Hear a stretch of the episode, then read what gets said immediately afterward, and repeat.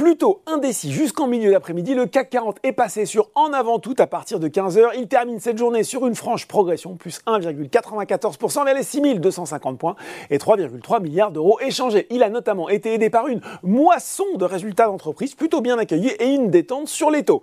Aux États-Unis, c'est un peu la même ambiance avec là aussi pas mal de publications. Et à 17h45, un Dow Jones qui grimpe de 0,77% vers les 31 744 points et un Nasdaq à plus 1,8% vers les 11 150 à savoir environ 20% des sociétés du S&P 500 ont publié leurs résultats trimestriels et plus de la moitié d'entre elles ont dépassé les attentes. Ce soir, on attend les chiffres de Microsoft et Alphabet après la clôture de Wall Street. Si on regarde maintenant les valeurs en hausse à Paris, eh bien Interparfum était en odeur de sainteté. Il finit en tête du SBF 120 au troisième trimestre. Le spécialiste des parfums sous licence a publié un chiffre d'affaires en hausse de 11,7% vers les 195 millions d'euros. Il en a profité pour relever sa prévision de chiffre d'affaires annuel entre 640 et 650 millions d'euros contre 630 à 640 auparavant, dernière estimation de juillet, et son objectif de marge opérationnelle à 17% contre 16%. Ça va bien aussi pour Air Liquide, grâce là aussi à des trimestriels appréciés sur la période. Le chiffre d'affaires du groupe ressort à 8,25 milliards d'euros en croissance de 8,3% à périmètre et taux de change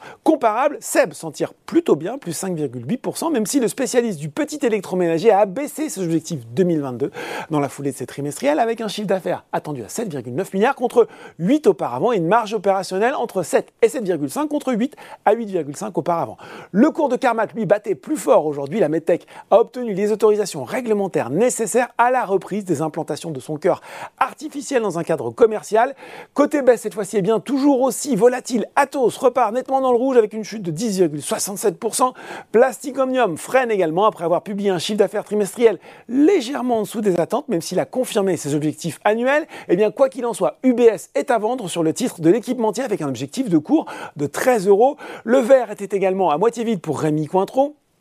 Alors certes, le chiffre d'affaires du deuxième trimestre de son exercice décalé est ressorti supérieur aux attentes à 457 millions et les objectifs pour l'exercice 22-23 confirmés, mais Odo pointe que le groupe a insisté sur une normalisation des tendances au second semestre, ce qui, je cite la société de gestion, pourrait inciter certains investisseurs à considérer que le cycle de beau momentum arrive à sa fin. Sur le CAC 40, ce sont Worldline et Orange qui sont sanctionnés après la publication de leur trimestriel et malgré la confirmation de leurs objectifs annuels. Voilà, c'est tout pour ce soir. Maintenant, n'oubliez pas tout le reste l'actu éco et finance est sur Boursorama.